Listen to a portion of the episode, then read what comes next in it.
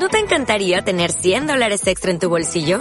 Haz que un experto bilingüe de TurboTax declare tus impuestos para el 31 de marzo y obtén 100 dólares de vuelta al instante. Porque no importa cuáles hayan sido tus logros del año pasado, TurboTax hace que cuenten. Obtén 100 dólares de vuelta y tus impuestos con 100% de precisión. Solo con Intuit TurboTax. Debes declarar para el 31 de marzo. Crédito solo aplicable al costo de la presentación federal con TurboTax Full Service. Oferta sujeta a cambios o cancelación en cualquier momento. Muchas gracias. Para mí es, un placer estar hoy aquí. Mi familia es gallega y siempre venir a la tierra, pues la verdad es que da mucho gusto. Aunque haga frío, que no importa. Además, efectivamente, ayer estuvo aquí don Jesús y eso seguro que me ha dejado el listón muy alto, con lo cual no sé yo si hoy podremos eh, llegar a a una comunicación, a una ponencia tan interesante como la de, la de ayer de don Jesús. En cualquier caso, eh, a mí me toca hablar de educar en la afectividad, legislación, familia y escuela. Lo primero que quería comentar es el orden de, de este título, ¿no? En dos partes, lo que es la educación en la afectividad y luego ese orden de legislación, familia y escuela. ¿no? ¿A qué le damos más importancia? Yo creo que, siendo así que ese es muy significativo, en realidad lo que espero que hagamos es invertir ese orden, ponerlo primero la familia, después la escuela, como en colaboración con la familia y ver por qué la legislación tiene algo que decir o no y hasta qué punto se puede meter o se debe meter en estas cuestiones. En cualquier caso, dentro de, de estas 32 segundas jornadas de teología, que realmente es para felicitarles, el, tema general es el reto de educar y aunque estoy segura de que ayer lo abordó don Jesús, era eh, su tema, yo querría comenzar recordando cómo la educación es un reto eh, y lo que significa un reto, ¿no? También porque últimamente estamos mm, demasiado acostumbrados, no sé si por los medios de comunicación o lo que nos cuentan, acerca de la utilización del lenguaje, me perdonarán ustedes si en distintas ocasiones me ciño al diccionario de la Real Academia para no cometer errores, no solo mm, de, cambiar el género de una palabra, sino para ver lo que nos dicen acerca de esos temas. Y en cuanto a, a un reto, dice que es el objetivo de empeño difícil de llevar a cabo y que constituye por ello un estímulo y un desafío. Efectivamente, la educación es eso, ¿no? porque, porque educar no es fácil, pero no por ello deja de ser apasionante. Y siendo apasionante, además es un deber, un deber que deben realizar distintas personas, ¿no? Pues la familia, la escuela, la iglesia. Y es un reto para el que educa, para el que enseña, siendo la enseñanza la transmisión de una serie de conocimientos, y también para el que aprende, o así debería entenderse, ¿no? Un reto que engloba todo, al que enseña, al que educa y al que aprende. En ese sentido, eh, también con, lo que nos dice el diccionario, si buscamos la voz educar, tiene eh, distintos términos. El primero de ellos es dirigir, encaminar y doctrinar. Desarrollar o perfeccionar las facultades intelectuales y morales del niño o del joven por medio de preceptos, ejercicios, ejemplos. En tercer lugar, desarrollar las fuerzas físicas por medio del ejercicio, haciéndolas más aptas para su fin perfeccionar o afinar los sentidos y enseñar los buenos usos de urbanidad o cortesía. Todo eso lo encontramos si buscamos el término educar. Con lo cual vemos que esa educación, además de, sacar lo propio de la persona que lleva dentro, ¿no? para poder plasmarlo, vemos cómo está encaminado a un fin, y a un fin bueno. y en esa educación se procura y se pretende el, que la persona aprenda y haga propios esos eh, conceptos básicos, esos principios fundamentales, eso que es lo que al final le va a servir en el desarrollo de su vida personal y social, porque la educación sirve para la vida personal y para la vida social, y ambas se desarrollan de manera conjunta y son imprescindibles para el hombre. Por lo tanto, en, esa educación hay que tener muy claro que está destinada a un bien, la perfección de la persona. Desde la concepción cristiana, desde la teología y la doctrina social de la Iglesia Católica, entendemos que efectivamente el bien existe y consecuentemente el mal existe, que no todo da igual y que la persona se debe dirigir, debe encaminarse ella misma por sus medios y ayudada por los que le rodean, debe dirigirse a ese fin propio y específico de la persona, que al final va a coincidir con el bien, sin ninguna duda. Precisamente porque, porque no todo da igual, porque debemos encaminarnos hacia el bien, debemos educar en la verdad. Porque la verdad también existe, no solo el bien, como consecuencia de que el bien exista, existe la verdad.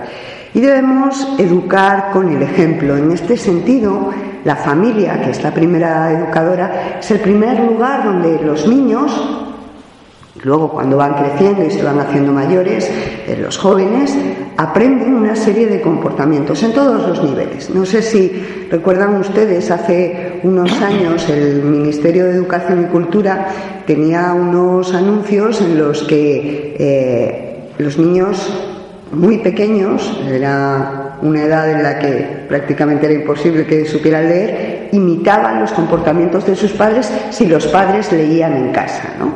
Bueno, pues efectivamente los niños hacen lo que ven en casa, en todos los órdenes. Y son ordenados, y son educados, y son buenas personas, y buscan el bien. Y... ¿Por qué? Pues porque lo aprenden de manera natural en casa. Por eso es tan fundamental el, educar con el ejemplo y por eso la familia, de hecho, porque es el primer ambiente donde se desarrolla el niño, es el primer lugar donde se tienen que aprender todas estas cuestiones y donde se va a aprender lo que es el bien y lo que es el mal. ¿Se puede educar entonces la afectividad o se puede educar el afecto? Pues de nuevo, si, entendemos que la afectividad es la cualidad de afectivo y el conjunto de sentimientos, emociones y pasiones de una persona, pues claro que se puede educar. Eso es lo que hacemos. ¿Por qué? Porque lo que debemos pretender, precisamente por nuestra libertad, con nuestra racionalidad y nuestra voluntad, es no dejarnos dominar por las pasiones. No que no existan esas pasiones, claro que existen y claro que están presentes en la vida del hombre, pero el hombre no se deja dominar por ellas, sino que domina esas pasiones, ¿no? No las anula, no, las educa las enfoca hacia el bien, en todos los sentidos. También hay que educar esa afectividad y eso implica el querer bien. Querer el bien y querer bien, ¿no? Es la benevolencia, que es benevolere, el querer el bien. En ese sentido, eh, en este educar hacia el bien y educar en el bien, hay que entender que algo tendremos que definir como bien. La definición clásica es lo que todos los seres apetecen según su propia naturaleza. Bien. Bueno, pues entonces el hombre quiere las cosas racionalmente, no solo pasionalmente, sino que la voluntad está informada por la razón y por eso actúa queriendo aquello que le va a suponer un bien. Y eso está en la naturaleza del hombre lo que al hombre le va a suponer un bien, el, buscarlo, el apetecerlo, el actuar para conseguirlo. Y ese buscar el bien y querer el bien, hay que quererlo para uno mismo, hay que quererlo para los demás, hay que quererlo para nuestro entorno, nuestro ambiente, no solo la sociedad en la que vivimos, sino todo el ambiente donde nos vamos a desarrollar.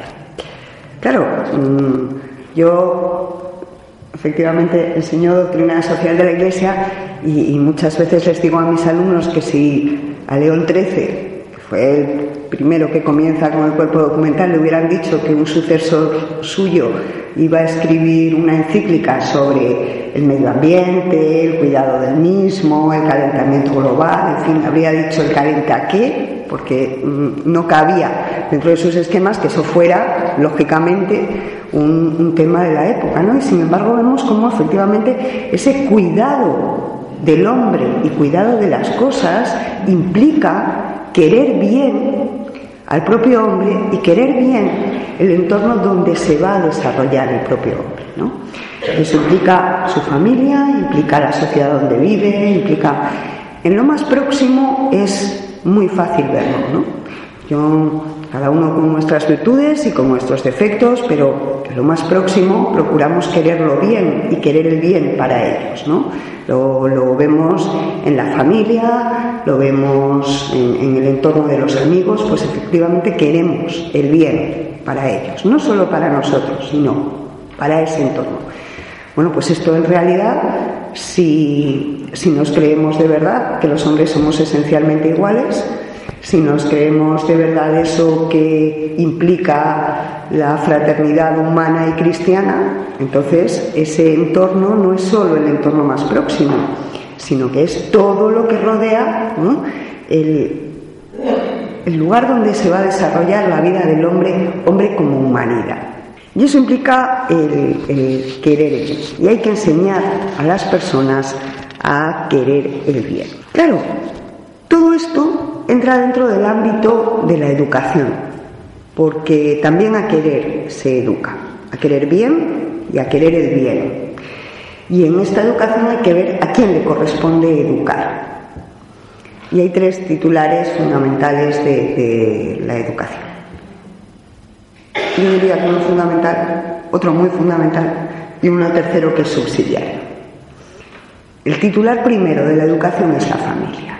Y es a la familia a la que le corresponde, sin ninguna duda, educar a los hijos, ¿no?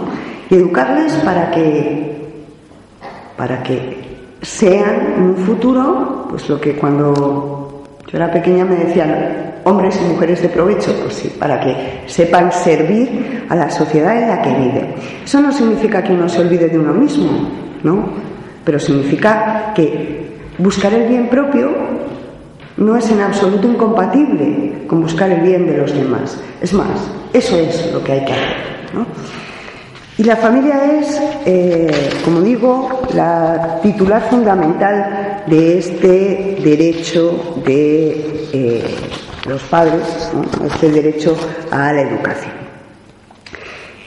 La Iglesia, que habla mucho de la familia, pues la, denomina con nombres que a mí me parecen preciosos, ¿no? Es, eh, afirma que es la célula básica de la sociedad, la llama iglesia doméstica, la encomienda al modelo de familia que pone que es evidentemente la Sagrada Familia y entiende que es fundamental para el correcto desarrollo social. La familia es un lugar de acogida, de entrega y de aprendizaje. Un lugar de acogida mayor que ningún otro. Ningún otro grupo social se acoge a nuevo miembro como se le acoge en la familia. En, todos ellos hay algún tipo de contraprestación, y no me refiero solo a una contraprestación económica, mm, pero se establecen unas relaciones en las que se da y se recibe. En, la familia, cuando, cuando llega un niño, no se le pide nada. Bueno, yo yo recuerdo que con el primero, que no dormía, yo le pedía, sin que el niño me pudiera entender, le pedía, duerme un poco para que yo también pueda dormir, ¿no? Pero evidentemente son más deseos que peticiones reales, porque él seguía sin dormir y evidentemente no te enfadas con un niño que no duerme, ¿no? Tú duermes menos. En definitiva, se le recibe tal y como es y no se le pide nada a cambio, ¿no? Y eso se va aprendiendo en el seno de la familia, uno va creciendo y lo comprueba.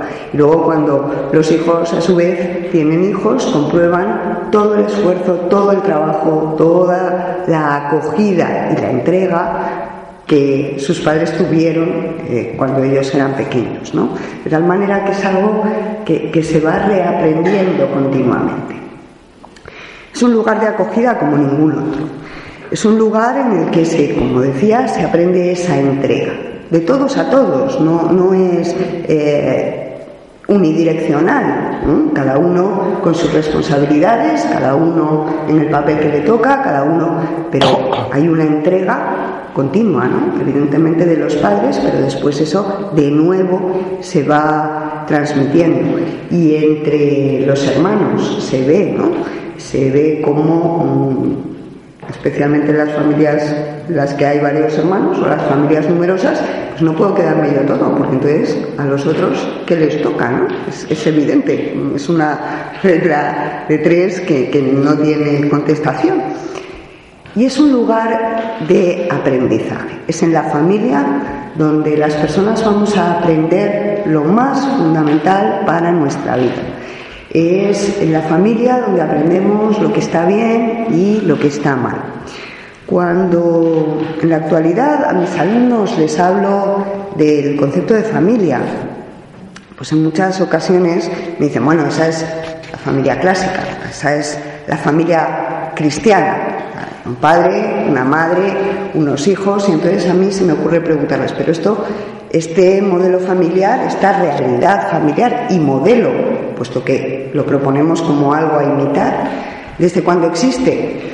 Todavía cuando les planteo esto, hay unos que me contestan desde la Iglesia Católica. Y bueno, pues no sé cómo la humanidad ha pervivido desde el inicio hasta que apareció la Iglesia Católica, porque más bien habría sido bastante complicado, ¿no?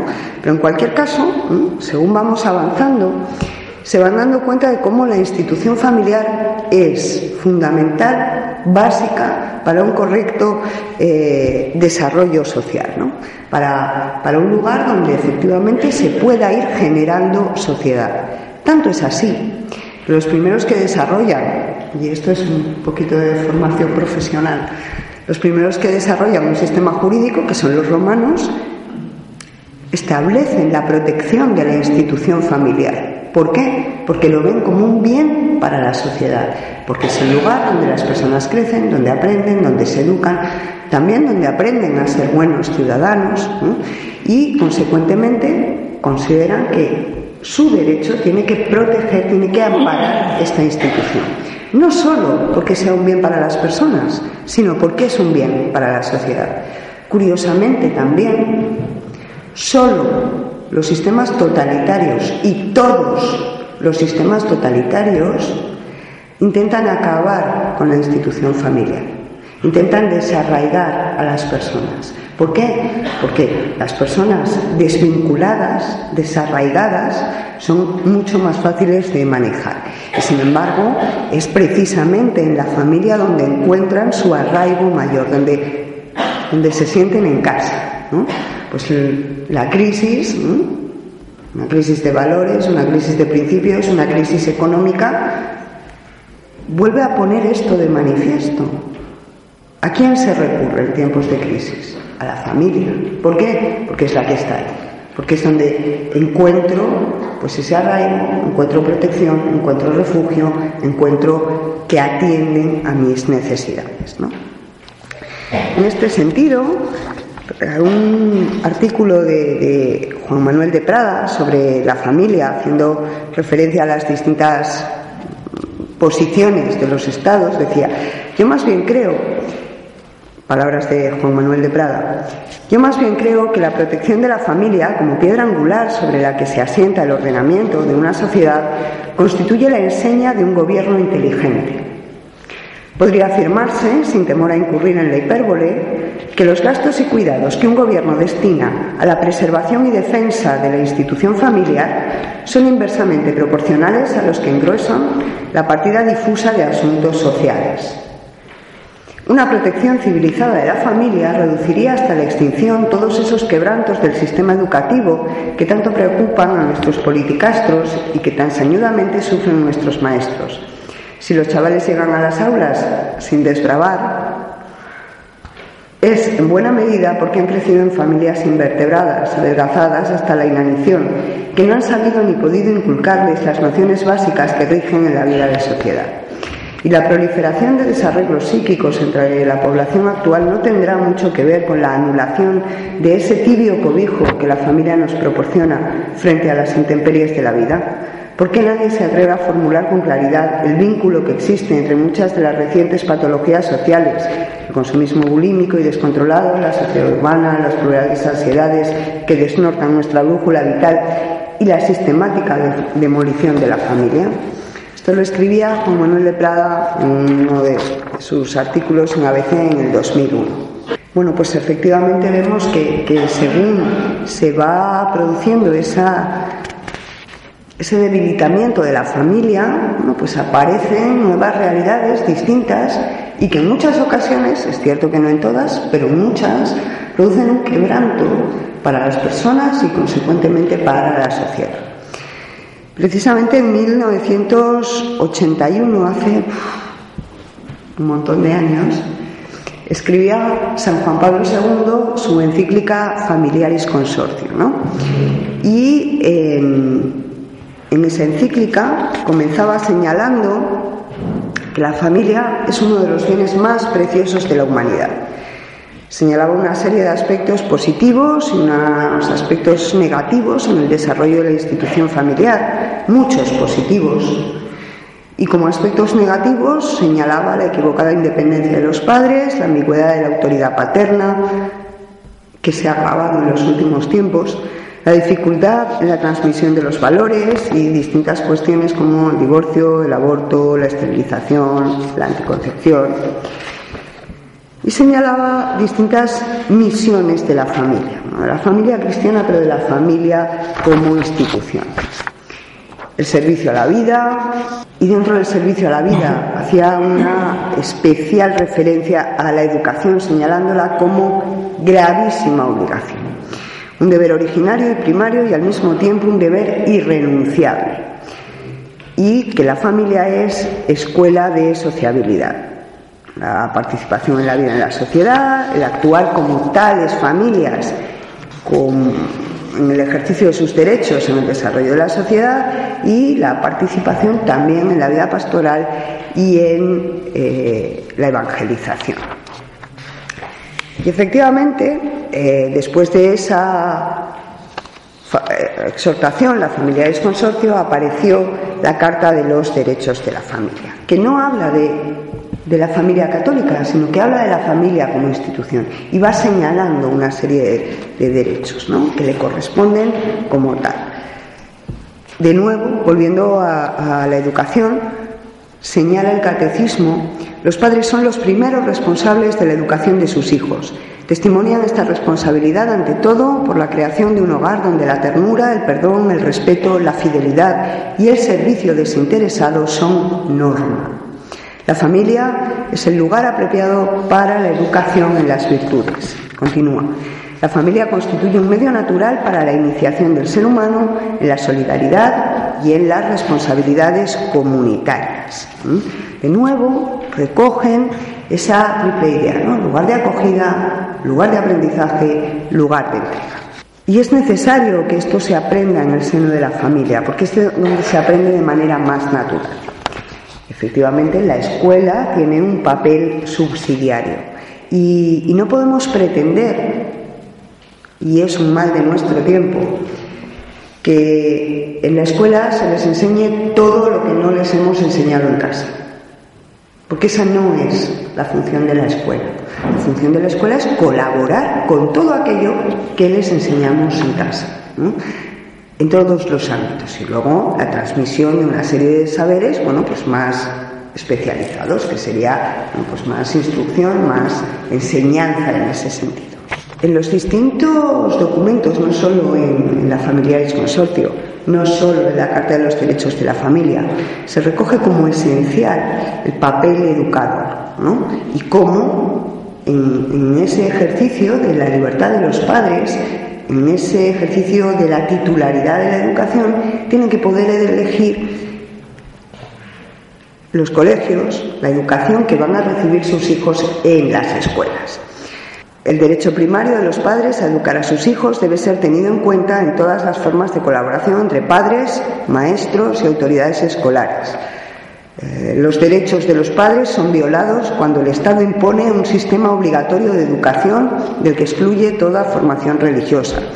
La familia tiene el derecho de esperar que los medios de comunicación social sean instrumentos positivos para la construcción de la sociedad. Los padres tienen el derecho a obtener que sus hijos no sean obligados a seguir cursos que no están de acuerdo con sus convicciones morales y religiosas. En particular, la educación sexual, que es un derecho básico de los padres, debe ser impartida bajo su atenta guía, tanto en casa como en los centros educativos, elegidos y controlados por ellos. Es cierto que esto no deja de ser un documento de la Iglesia Católica, la Carta de los Derechos de las Familias. Pero es que curiosamente nos encontramos, y aquí ya entramos en esa parte de la legislación, nos encontramos con que los distintos documentos de rango superior vienen a declarar lo mismo. La Declaración Universal de Derechos del Hombre pues, habla de la igualdad ante la ley y la no discriminación.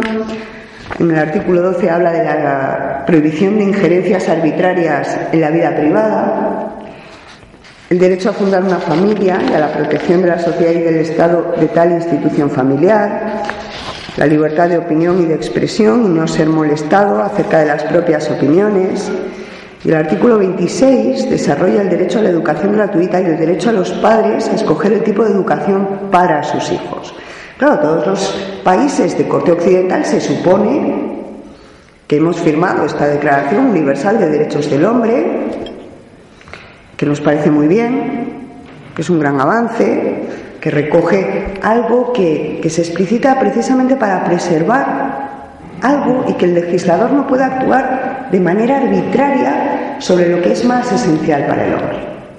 Y por esto se elabora en 1948, después de que el legislador ha convertido en legal lo que le ha dado la gana, pues se preserva una serie de cuestiones prepolíticas y prejurídicas. Y los países lo van firmando. ¿Por qué? Porque están de acuerdo. Claro, de hecho nosotros lo firmamos. Y en nuestra Constitución se recogen esos derechos, ¿no? El artículo 10 habla de la dignidad de la persona, el artículo 14 de la igualdad de la ley, el artículo 18 el derecho al honor, a la intimidad personal y familiar, el artículo 20, pues entre otros la libertad de cátedra, el artículo 27, todos tienen derecho a la educación, se reconoce la libertad de enseñanza. La educación tendrá por objeto el pleno desarrollo de la personalidad humana, en el respeto a los principios democráticos de convivencia y a los derechos y libertades fundamentales. Los poderes públicos garantizan el derecho que asiste a los padres para que sus hijos reciban la formación religiosa y moral que esté de acuerdo con sus propias convicciones enseñanza básica es obligatoria y gratuita. Los padres, en el artículo 39, deben prestar asistencia de todo orden a los hijos. ¿Por qué? Porque un Estado que actúa de manera correcta no es el que otorga estos derechos a las personas, a las instituciones, a los ciudadanos, no. Estos derechos son previos al Estado y por lo tanto un Estado que podemos valorar como adecuado es aquel que los reconoce y por lo tanto los protege. Y esto es lo que tiene que hacer el Estado y esto es lo que le corresponde y por eso debe desarrollar también una legislación en materia educativa. Y entramos ya en esa última parte, que es la legislación, y por qué se legisla y cómo se legisla. Y, no me refiero a la Ley General de Educación. En realidad, eh, en España lo que sufrimos es que la Ley General de Educación sea moneda de cambio entre las distintas fuerzas políticas es con lo que se negocia. Llevamos oyendo hablar de un pacto educativo no sé cuántos años. No se llega a ningún pacto educativo y quien sufre es el sistema educativo y consecuentemente los niños, los jóvenes, después pues, también la educación universitaria. pero va más allá. Y entonces, en el ejercicio de una serie de derechos, que lo son, la no discriminación, no se puede discriminar por distintos motivos, nos recoge así todos los documentos, recogen la no discriminación, que está muy bien, pero que por otra parte tampoco es nada nuevo. Quiero decir, si todos somos esencialmente iguales y entendemos además que todos somos hijos de Dios, pues efectivamente no podemos discriminar. Y hay un momento en que eso se plasma jurídicamente y está fenomenal. Pero esa no discriminación se van dando una serie de pasos que acaban generando nuevas discriminaciones que acaban estableciendo para preservar los derechos de unos, los derechos particulares los derechos individuales, acaban estableciendo sistemas que discriminan o impiden los derechos de otros mediante lo que las leyes han llamado medidas de acción positiva, porque ya se han dado cuenta de que esto de la discriminación positiva es un oxímoron. No se puede hablar de discriminación positiva. Entonces ya en las leyes empiezan a hacer referencia a esas medidas de acción positiva.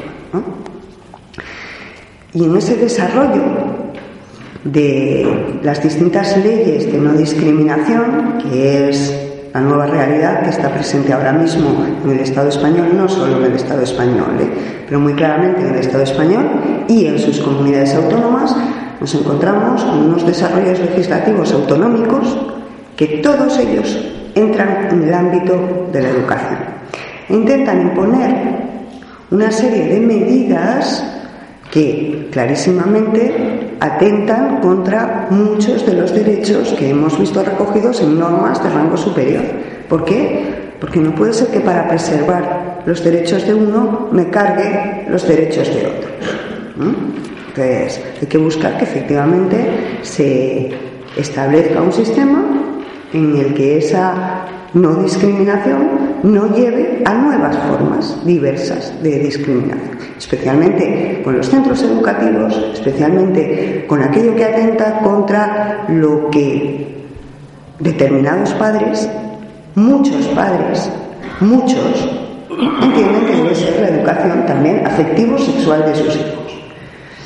Y entra en todos los ámbitos, en, la Comunidad de Madrid, protocolariamente, en el sistema sanitario, tienen que dar una serie de informaciones que, bueno, pues efectivamente también muchos padres se niegan a que se desarrolle ese protocolo.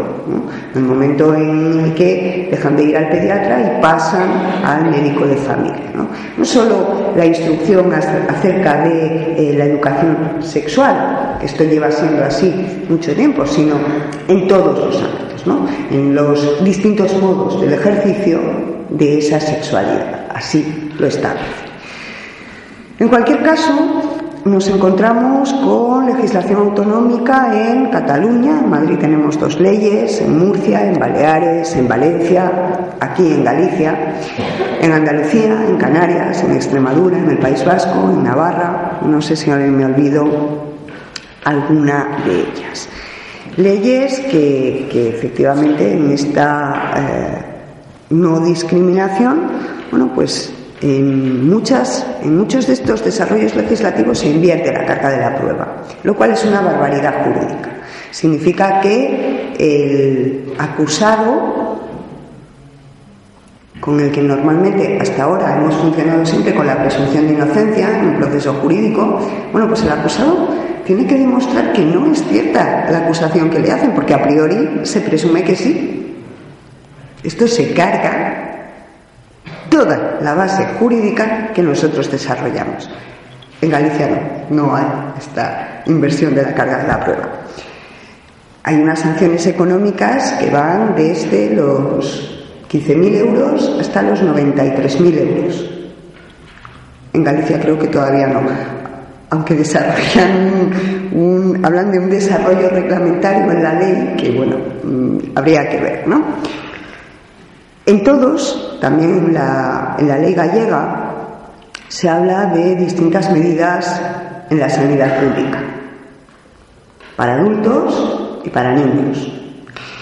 En muchos de estos desarrollos legislativos, por ejemplo, se prohíbe que eh, se ayude a un joven que lo requiere a eh, dejar de desarrollar, mm, pues, por ejemplo, tendencias homosexuales. Está penado por esa legislación autonómica.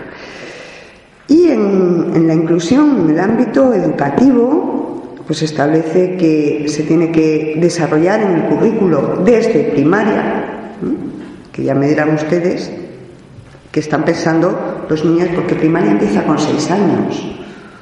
Vamos, ningún niño de seis años está pensando en el desarrollo de la sexualidad, en absoluto, salvo que se lo impongan. En el uso indistinto de las instalaciones, según yo decida que soy hombre o mujer, chico o chica, en, vestirme y ser llamado como yo quiera, Claro, estas medidas de acciones positivas generan una situación de, señalamiento mucho mayor. Esto es como cuando, como cuando el gobierno decidió que vamos a imponer la ley de paridad. Entonces, en un sector de la población, cada vez que una mujer ocupaba un cargo directivo, había alguien que se le ocurría decir, bueno, es por la cuota. No es que valga o no valga, no, es por la cuota. Lo cual, la medida inmediata fue contraproducente a esa ley de paridad, ¿no? Bueno, pues claro, aquí se toman una serie de medidas que, como se desconoce absolutamente el ámbito educativo, donde los niños pasan la mayor parte de su día, ¿no? Pues no, se puede meter la ley a macha martillo. En realidad es que se desconoce. Y hay que saber pedagogía, y hay que haber estado en, un colegio y en el ámbito educativo, y hay que saber lo que quieren las familias, y hay que saber que el derecho fundamental es de los padres, y hay que saber. Pero el legislador legisla. Entonces, ¿qué ocurre? Que, que legislando incurre en una serie de violaciones de derechos fundamentales. Lo que pasa es que, de hecho, lo comentaba al venir con, el rector del seminario, lo que pasa es que, claro, para que efectivamente se declare que es inconstitucional, hay que plantear un recurso de inconstitucionalidad. Y si no, pues no se declara la, la inconstitucionalidad de la norma, ¿no? Es, es algo similar a a lo que ocurrió con la educación para la ciudadanía, cuando se intentaban imponer a los alumnos una serie de contenidos que eran directamente, no distintos, sino contrarios a la educación que los padres querían dar a sus hijos. Bueno, pues, pues entonces le corresponde a la familia, a cada una de las familias, a las familias, el determinar que ya que soy yo que soy el titular primario de la educación y eso, distintas medidas que usted legislador me quiere imponer en el desarrollo de la educación de esta afectividad. Bueno, pues tendré que decir que no quiero que mis hijos estudien esto como, en definitiva, como que todo da igual y todo vale. Eso no significa andar discriminando, significa que yo tengo la última palabra en la educación de mis hijos y habrá que ejercer ese derecho, exactamente igual que se ejerció con la educación para la ciudadanía. ¿Por qué? Porque, porque el mundo de hoy, el ser profesor en la universidad tiene grandísimas ventajas. No voy a decir que una de ellas sea que no envejeces, porque no, claro que envejeces, cada año estás un año mayor, pero en cambio tus alumnos siempre tienen la misma edad. Y eso te mantiene continuamente en la realidad de la gente de 18, 20, 22 años. Una realidad que no tiene nada que ver, nada que ver con la que fue nuestra realidad de 18, 20, 22 años. El mundo ha cambiado y más que va a cambiar en los años que vengan. Y es el tiempo de la sociedad civil. Y es el tiempo de que las distintas instituciones se muevan por sí mismas. Fue el tiempo del laicado, fue, bueno, pues ahora es el tiempo de que efectivamente volvamos a agruparnos en distintos tipos de grupos sociales. ¿Para qué? Para, para decir que aquí estamos. Y que lo que queremos es esto. Y no lo queremos contra nadie, sino que lo queremos porque nos corresponde. Porque si todos somos esencialmente iguales, no significa que todos los demás son esencialmente iguales y que nosotros nos quedamos en la cuneta. No, significa que todos somos esencialmente iguales. Y por ello, bueno, pues hay que actuar y hay que estar presentes en la vida pública. Y hay que actuar en ella. Y hay que buscar la fórmula. Y hay que dejar de echar balones fuera, que es algo que nosotros y, también los profesores hacemos con frecuencia. Y Juan Manuel de Prada en ese artículo decía, si es que llegan sin desbravar. Bueno, es un poco exagerado lo de Juan Manuel de Prada, ¿no? Pero no hay que decir continuamente la culpa la tienen los otros. Bueno, pues habrá que hacer examen de conciencia y ver qué culpa tenemos nosotros en, no en todo lo positivo, que hay muchísimas cosas positivas, ver también qué culpa tenemos en lo negativo y ver si educamos a nuestros hijos y a nuestros jóvenes en la responsabilidad y en las consecuencias y en la no inmediatez. Y si educamos en que mi deseo particular no tiene por qué ser norma, porque no. Y que mi deseo particular tiene que convivir con la realidad de los demás y que tiene que entregarse también a los demás. En fin, esa responsabilidad, que evidentemente es de las familias y que es de los colegios y que es de las universidades, tiene que hacerse presente en la vida social.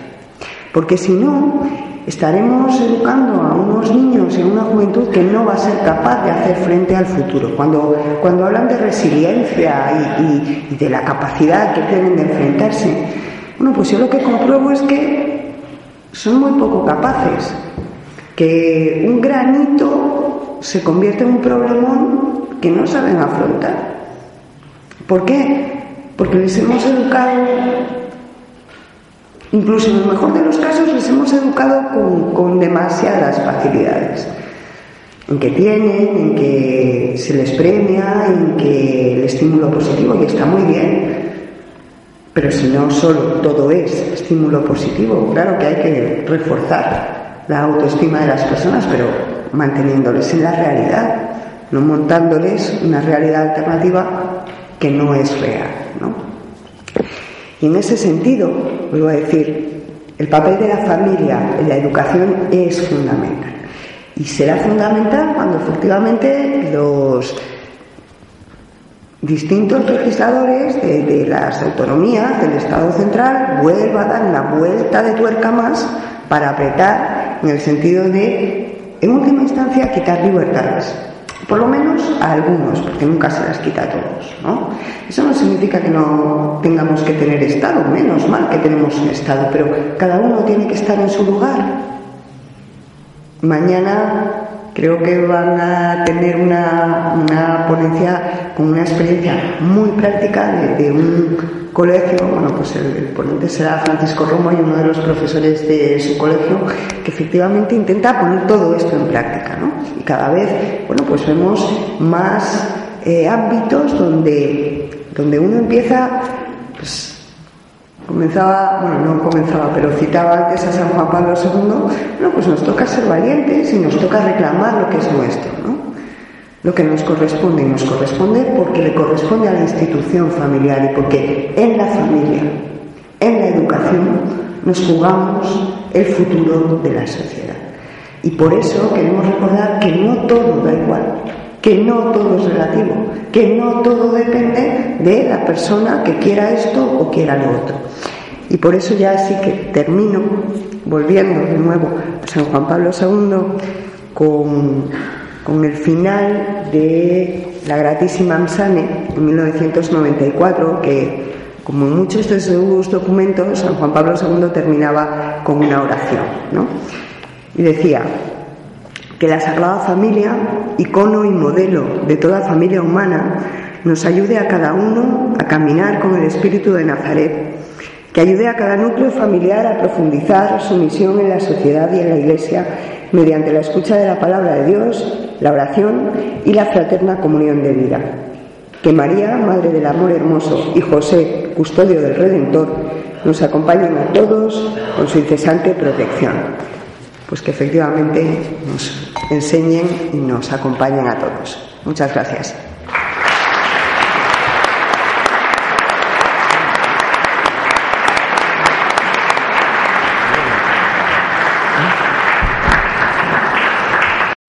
O'Reilly Auto Parts puede ayudarte a encontrar un taller mecánico cerca de ti. Para más información, llama a tu tienda O'Reilly Auto Parts o visita oreillyauto.com.